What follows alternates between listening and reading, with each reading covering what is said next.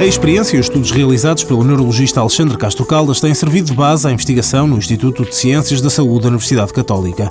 O diretor do Instituto explica que o objetivo tem sido, fundamentalmente, recorrendo à imagiologia cerebral, perceber o impacto da cultura e da aprendizagem na modelação do cérebro. Como é que o cérebro se modifica uh, conforme a aprendizagem uh, e conforme as idades de aprendizagem. Esse é um das, dos trabalhos que tem sido o meu interesse nos últimos 20 anos.